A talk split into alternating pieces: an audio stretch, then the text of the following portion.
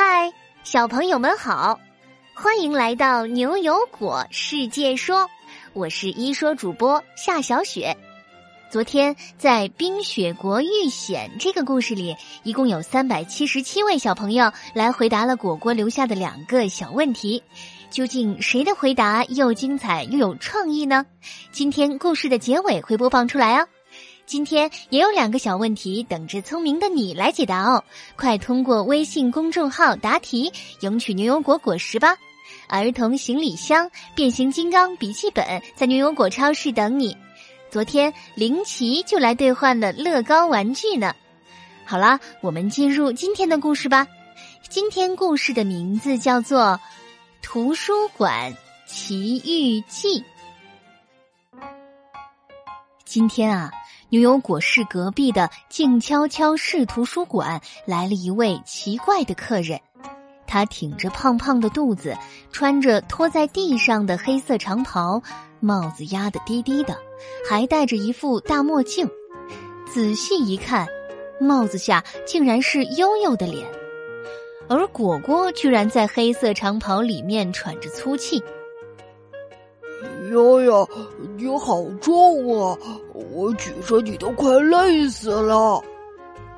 牛牛在果果身前，透过衣服纽扣的缝隙往外看了看，小声说：“果果，我们再坚持一下，马上就要找到植物保护协会交给阿福博士的秘密资料了。”原来呀，三个小朋友今天落在了一起，都罩在了一件黑色长袍里，装成了大人的样子。可是牛牛哥，我们为啥非得装成这个样子啊？哎呀，你们刚刚没看到图书馆门口的牌子吗？禁止十四岁以下儿童入馆。但是阿福博士有事来不了，秘密资料又得尽快取走，我只能想到装成大人来完成任务了，委屈你们了。果果听了牛牛这话，气鼓鼓的说。哼，什么破规定啊！真是气人！这个图书馆凭什么不让我们小朋友进呢？嘘，别说话啦！悠悠正看到有人从他们这个假大人身边走过，赶紧阻止了他们的交谈。等周围的人都走开了，他才小声说：“还不是因为有些小朋友在图书馆里大吵大闹吗？”龙龙上次就被牛油果市图书馆的管理员给批评了呢。是啊，为了防止小朋友们吵吵闹闹，影响到读书的人，有一些城市的公共图书馆也做出过类似的规定呢。比如深圳大学城图书馆就不允许十四岁以下的小朋友们入馆。福建厦门的一家图书馆呀，也说十二岁以下的小朋友只有家长陪同才能进入阅读区。果果一听更生气了，忍不住就要替认真看书的乖小孩理论。牛牛赶紧扯了扯果果的袖子，他才没有喊出声。唉，其实静悄悄是图书馆里大部分书本来就是给大人看的，也不适合我们小孩子了。他们这么做也是有些道理的。我们还是快点完成任务吧，免得被发现了。三个小伙伴在黑色长袍里默契配合，牛牛在前面拿着图书馆地图指挥，悠悠在上面探路，指挥着果果转弯。终于在一个书架上发现了博士让他们找的《美味冰淇淋蛋糕大全》这本书，植物保护协会的秘密资料就夹在这本书的第八十八页里。啊，就是这里啦！我看到它啦。悠悠刚把这本书从书架上抽下来，猛一抬头，只见透过书的空隙，书架对面出现了一顶熟悉的蓝色睡帽。那人抬起头来，对着悠悠露出坏笑，一边挥了挥手里的信封：“你们要找的就是这个。”大魔王呆呆，你你在这里干嘛？你竟然抢我们东西！什么？呆呆，他怎么在这儿？果果也沉不住气了，差点把悠悠从身上甩下来。这时，牛牛在下面小声说：“你们两个别急，先拖住他，我有办法。”牛牛从衣服中钻了出来，心想：“不对啊，呆呆也不过是和我们一样高的小孩，他怎么能混进图书馆呢？他偷偷绕到书架对面一看，呆呆的长衣服下面果然露出了两截木头杆，原来他是踩了高跷混进来的。看到这两根高跷，机智的牛牛马上拿出包里的超级弹球，朝着高跷用力一掷。哎呀，谁耍阴招？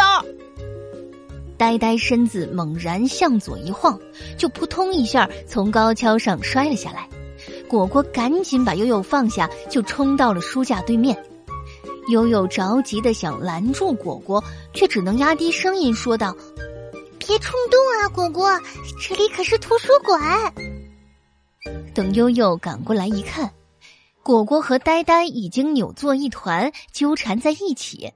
牛牛也一脸无奈的叹了口气：“哎，你们几个，哪来的小孩啊？还在这吵闹？怎么进来的？”你们家长呢？只见一位带着图书馆工作证的阿姨快步走来，原来是图书管理员发现了他们。可这一边呢，果果刚从呆呆手里抢过信封，还被呆呆抓着耳朵。他不服气的说：“啊，阿姨，我们可是来帮助博士完成重要任务的，你们快抓住这个捣蛋的家伙！”什么重要任务啊？都不要说了，你们几个我都要抓，还要把名字挂在图书馆门口通报批评。说着，管理员阿姨随手就把一个书架向外一拉，露出的墙壁里面竟然出现了一个静悄悄反思室，难道是要关禁闭吗？谁知道呆呆趁机打了个响指，变成一只蓝色蝴蝶，悠闲的飞了出去。只剩下三个小果子被管理员阿姨推了进去。果果生气的喊道：“哼，什么呀！真正的大坏蛋都逃跑了！”悠悠对果果摇了摇头，接着对阿姨说：“阿姨，对不起，是我们错了。我们知道图书馆里不能大声喧哗，更不应该打闹，但是我们真的不是故意捣乱的。”就原谅我们一回吧。可谁知管理员却仍然不打算放过他们，两手叉腰说：“你们这些小孩啊，真是不遵守纪律！别人怎么安静读书啊？啊，我们静悄悄市图书馆是政府设立的，不让你们进来真是明智。全市的图书馆都应该学习学习。”本来冷静的牛牛一听阿姨的这番话，也沉不住气了。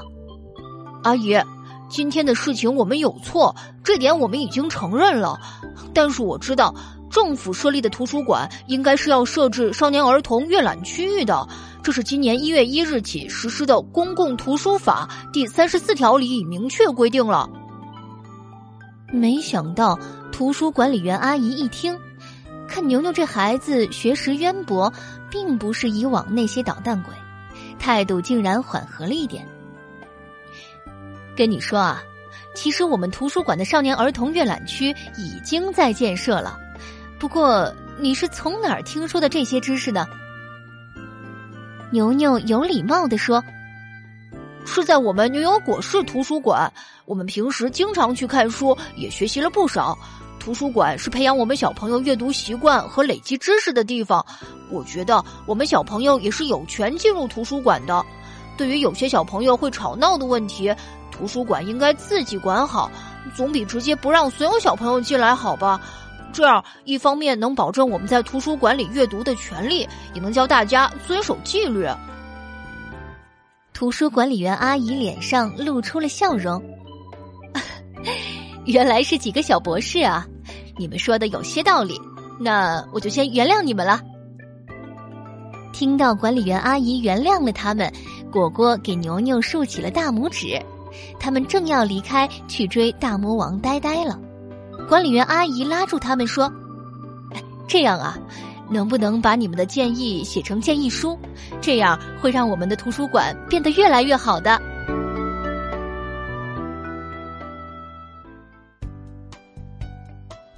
好了，《图书馆奇遇记》这个故事就到这里。